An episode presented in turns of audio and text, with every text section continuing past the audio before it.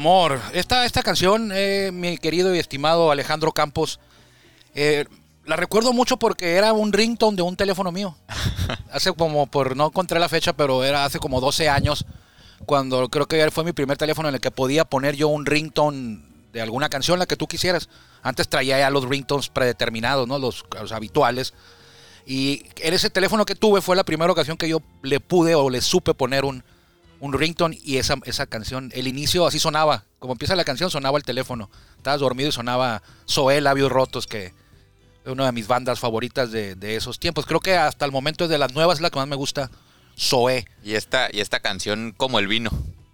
Entre más pasa el tiempo, la escuchas y más te va gustando, ¿no? Sí, te la recuerdas así de, la de lo que estabas haciendo ese momento. Yo me acuerdo que me despertaba el, el ringtone de, de Labios Rotos de Zoé. Y con eso arrancamos Círculo de Espera, porque le tengo una trivia aquí a Harry. Más adelantito se la vamos a hacer para poner a prueba sus conocimientos de béisbol, a ver si merece seguir aquí en, el- este espacio Círculo de Espera, que hacemos con mucho gusto.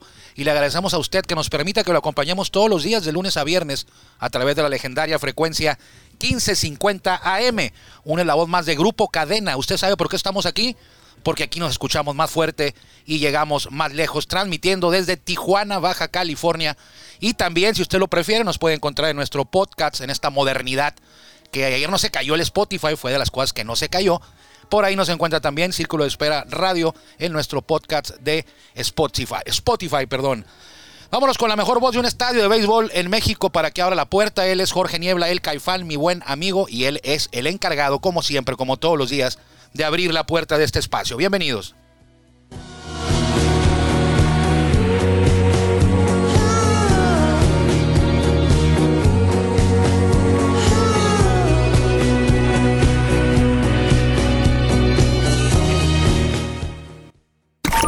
Ya estamos en el círculo de espera. Acompáñanos a tomar turno y hablar de béisbol con un toque relajado.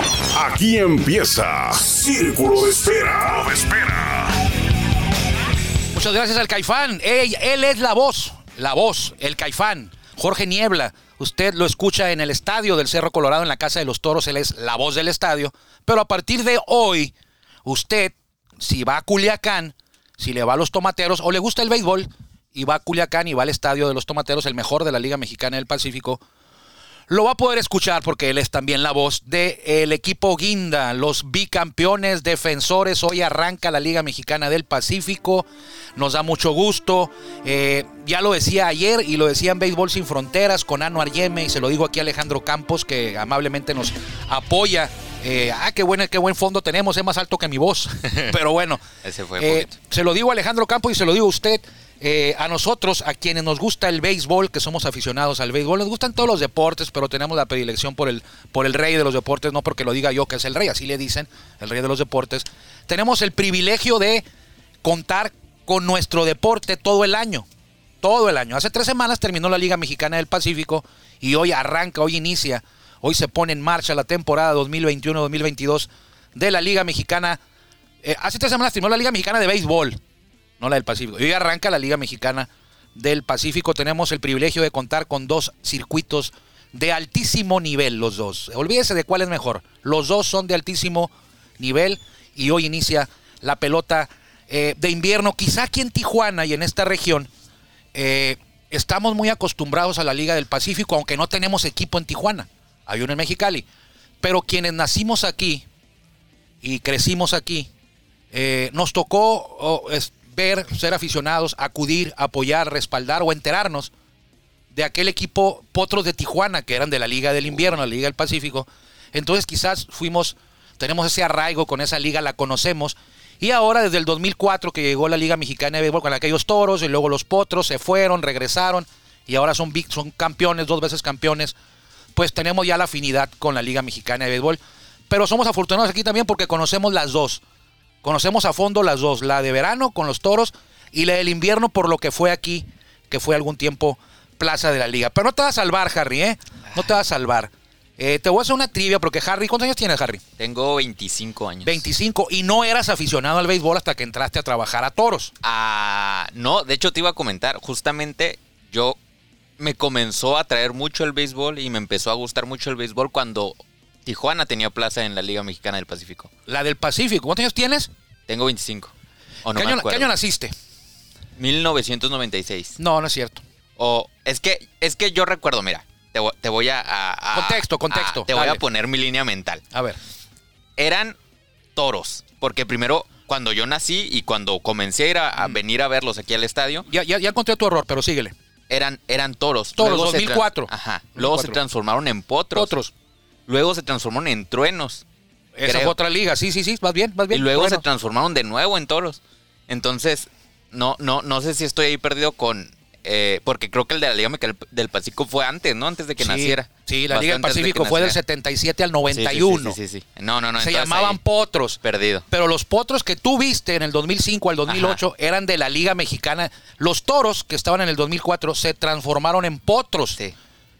en la Liga Mexicana de Béisbol, la de verano. Luego se fueron a Reynosa. Se convirtieron en broncos. Sí. En el 2009 aparecieron como broncos y Tijuana se quedó sin béisbol. Luego llegan los que tú dices, unos que andaban vestidos de verde, se llamaban truenos. Los truenos Esos jugaban en la Liga Norte de México. Luego se convirtieron en toros, pero en la Liga Norte de México Claro. en 2013. Y ahí fue cuando llega Toros de regreso, la Liga Mexicana de Béisbol llega de regreso, venían de Minatitlán, eran los petrolíferos, petroleros Claro. de Minatitlán y son los que son hoy los Toros de Tijuana, a partir del 2014 para acá. Eh, esos Toros del 2004 y luego Potros del 2005 se van en 2008 a Reynosa, te había dicho, y ahora son, porque en el 2017 se movieron de Reynosa, y ahora son los Bravos de León. Los Bravos de León era, es la franquicia aquella que en su momento fue Toros del 2004. Órale. Pero el Pacífico nunca lo viste, Harry. Sí, el Pacífico no, no lo vi. fue en el entonces. 91 y se fueron campeones, se quedaron Es que, campeones. es que como, como ten- tiene el mismo nombre, pues uno, uno pensaría, ¿no? Como, Sí, son- pero, pero no, no, no, no, no, para nada. Aquellos eran los potros del invierno que, que- que después, del, después de que, fíjate, quedaron campeones 90-91, desaparecieron junto. La Liga Mexicana del Pacífico tenía 10 equipos y desaparecieron los potros y los ostioneros de Guaymas. Se quedaron en 8 hasta hace dos años que ingresó Sultanes de Monterrey Ajá. al invierno y regresaron los algodoneros de Guasave y volvieron a ser 10. Pero siempre, bueno, no siempre, en, en aquellos años de potros del invierno eran 10 10 equipos. Entonces, eh, somos una plaza, no tenemos béisbol todo el año, pero la afición de aquí es afición de todo el año. Sí. Por toda la gente que ahora eh, convive con nosotros, que vive en la ciudad, que es de Sonora, que es de Sinaloa, Sí. que es de Jalisco, y que ellos también crecieron apoyando a los cañeros, a los algodoneros, a los mayos, a los, a los naranjeros, tomateros, venados, eh, hasta los ostioneros en su momento, porque pues ya en el 91 yo tenía 18 años.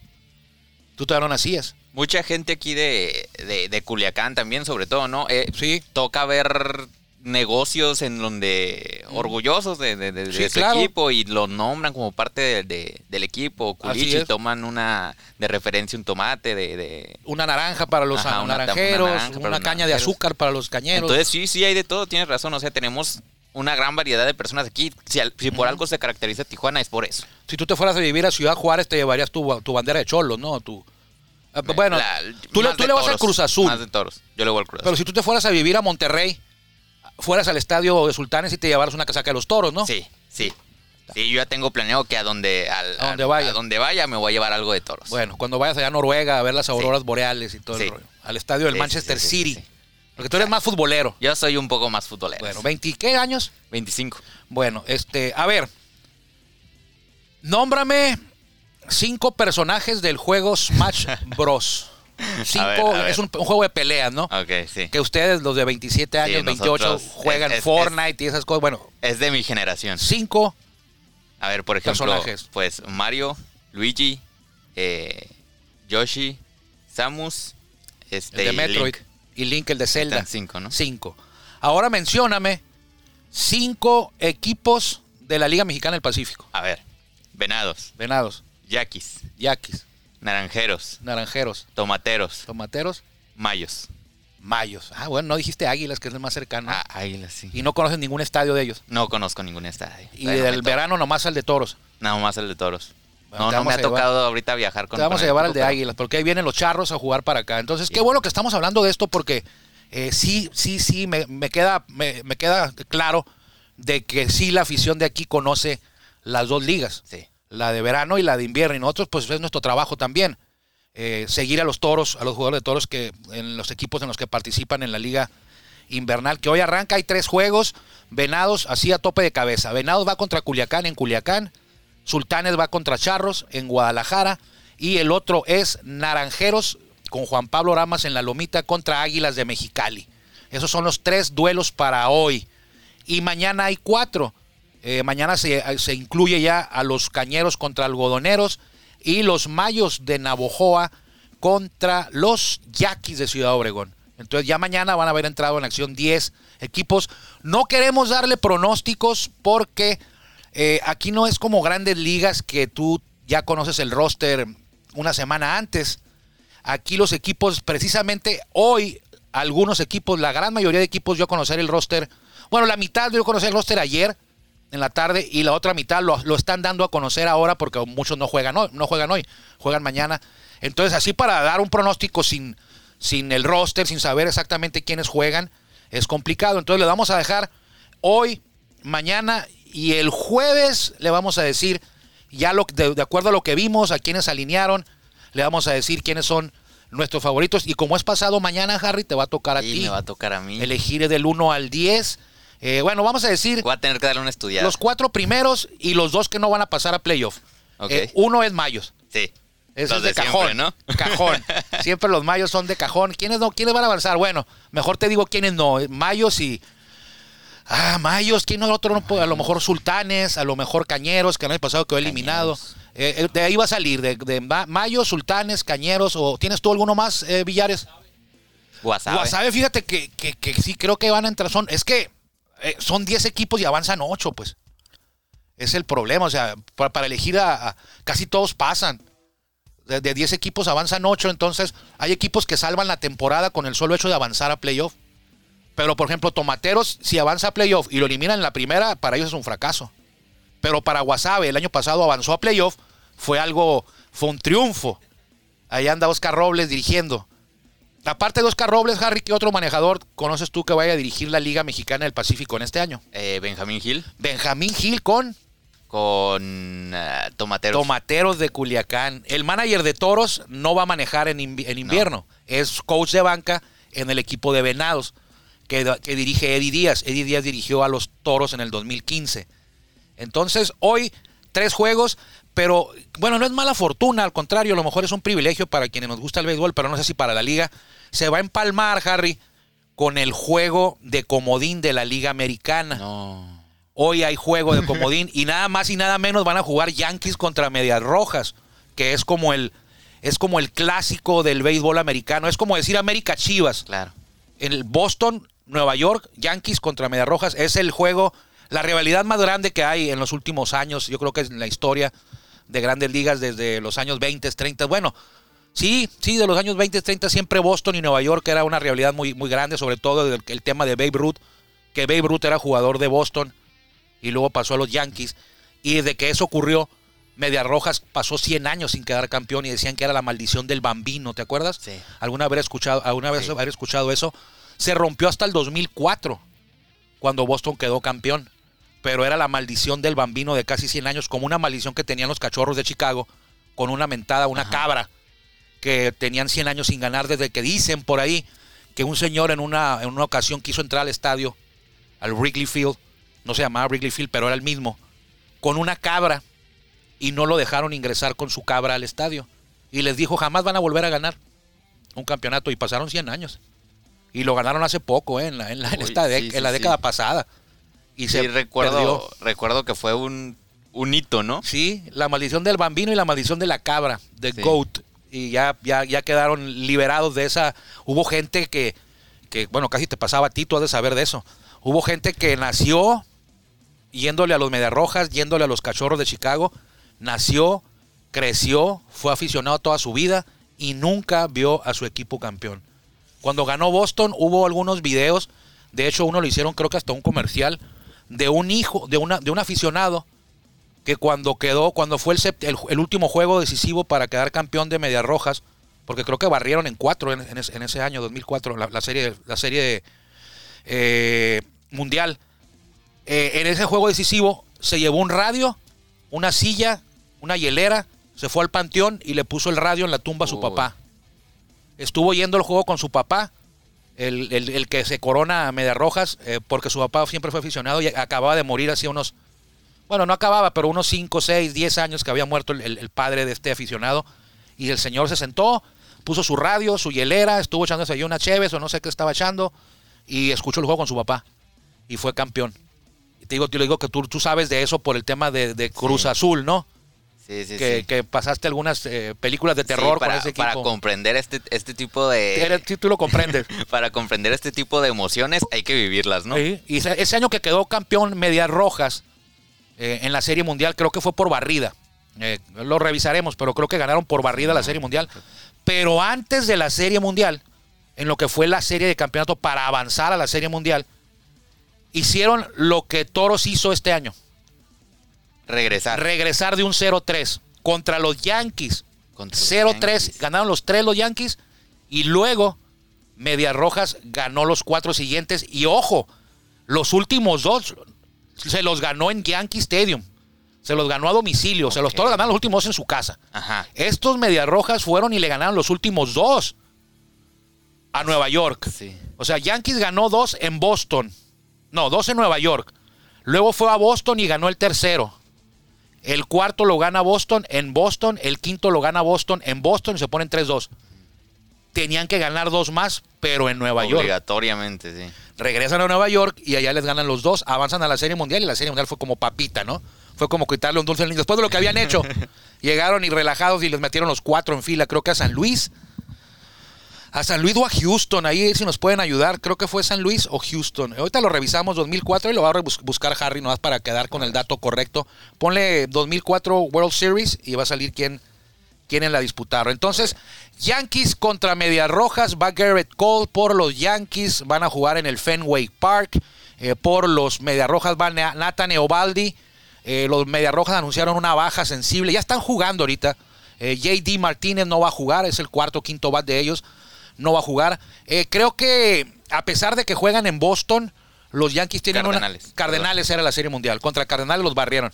Eh, los Yankees tienen una ligera ventaja porque tienen, uno, tienen a Garrett Cole en la loma, el candidato al Cy Young, eh, una contratación bomba hace dos años. Para eso lo llevaron, para un juego como este, donde fuera debido a muerte, contra Boston en Fenway Park. Tienen a Giancarlo Stanton, tienen a Aaron Judge, tienen una, una, una alineación, creo yo, un poquito más fuerte que la de Medias Rojas. Además, es cierto, ¿por qué juegan en Boston? Porque en el año se midieron, oiga usted, se midieron 19 ocasiones. 19 juegos tuvieron Yankees contra Medias Rojas este año. O sea, 19. Y todavía van a jugar el duelo de comodín. Pero bueno, de los 19, Boston ganó 10 y Yankees ganó 9. O sea, Medias Rojas 10, Yankees 9 en la temporada regular. Por eso tienen ventaja de localía para este juego, el de hoy, el de comodín. Pero hay algo para destacar ahí. De esos 10, Harry, amigos, que ganó Boston, creo que los primeros 8 fueron antes del juego de estrellas. Es decir, Boston llevaba ganados 8, triunfos a los Yankees, 8-1 iba. Y en la segunda mitad, los Yankees le ganaron 8 de 10. Entonces, por eso creo yo que el momentum que dicen ahí, el, el ritmo, lo tiene Yankees. De hecho, hace dos semanas los acaban de limpiar en, Bo- en Boston. Les ganaron la serie de fin de semana los Yankees. A los Mediarrojas le metieron los tres con un gran lam de Giancarlo Stanton en uno de esos juegos, el del sábado, para barrerlos en su propia casa. Entonces, eh, yo no le voy a los Yankees, tampoco le voy a Medias Rojas, pero creo que van a ganar hoy los Yankees. Y el que gane de esta serie se va a enfrentar a los Rays de Tampa Bay, a los, a los Rays que llegaron a la Serie Mundial el año pasado contra Dodgers, a los Rays que son los campeones vigentes de la Liga Americana, a los Rays que acaban de ganar el banderín del Este, donde está también Boston, donde está también Yankees, donde está también Azulejos, donde está también, bueno, Orioles ni juega, ¿no? Orioles no lo cuenten. Entonces, y el otro playoff que arranca el jueves en la Liga Americana es el de Medias Blancas de Chicago contra Astros de Houston. Cuidado con los Astros de Houston, porque sabemos que no los, que, que no los quieren, que el tema de los trampas con los botes, que, pero siguen contando con un gran equipo estos Yankees, estos Astros que ya no tienen a Verlander por lesión, que no tienen a Garrett Cole porque lo cambiaron a, a Nueva York. Sin embargo, a mí se me hace que es el equipo que hay que tener cuidado con él. Creo que van a despachar a los Medias Blancas, van a llegar a la serie de campeonato y contra quien jueguen, Rays o Yankees, va a ser una gran serie. Y sigo soñando yo con que Doyle juegue ya contra Yankees en la serie mundial, pero, pero bueno. Entonces, ¿a quién le vas, Harry? En el Grandes Ligas tú. Ah, pues solía apoyar a, a Yankees. A Yankees. Solías apoyar, apoyar. a Yankees. ¿Por Sí. qué solías y ya no? Sí, después de un tiempo ya como que ¿De perdí muchos, un campe- poco muchos la campeonatos pista. o qué? No, pues perdí la pista, no, no. ¿Qué año naciste? Nove- 96. Cuando tú naciste, los Yankees estaban a un par de años de arrancar con esa super dinastía, ¿no? De, de Ajá. triunfos con Sí, Joe por, Torre. por eso mismo. Estaba por bien- eso mismo. Cuando estaba Derek pequeñito. Jeter, recuerdo Derek muy Jeter. bien. Eras pequeñito tú y nunca Sí, estaba chico. Nunca has ido al estadio de los Yankees, ¿verdad? No, no, no, sí no he ido a los de...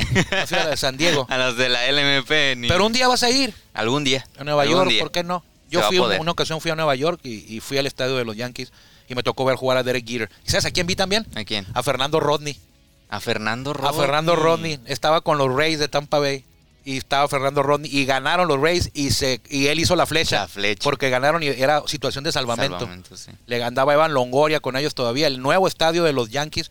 Me tocó ir porque fuimos a un a una a un tour que hizo, a lo mejor lo conocen, Super Nacho, Ignacio Anaya Barriguete.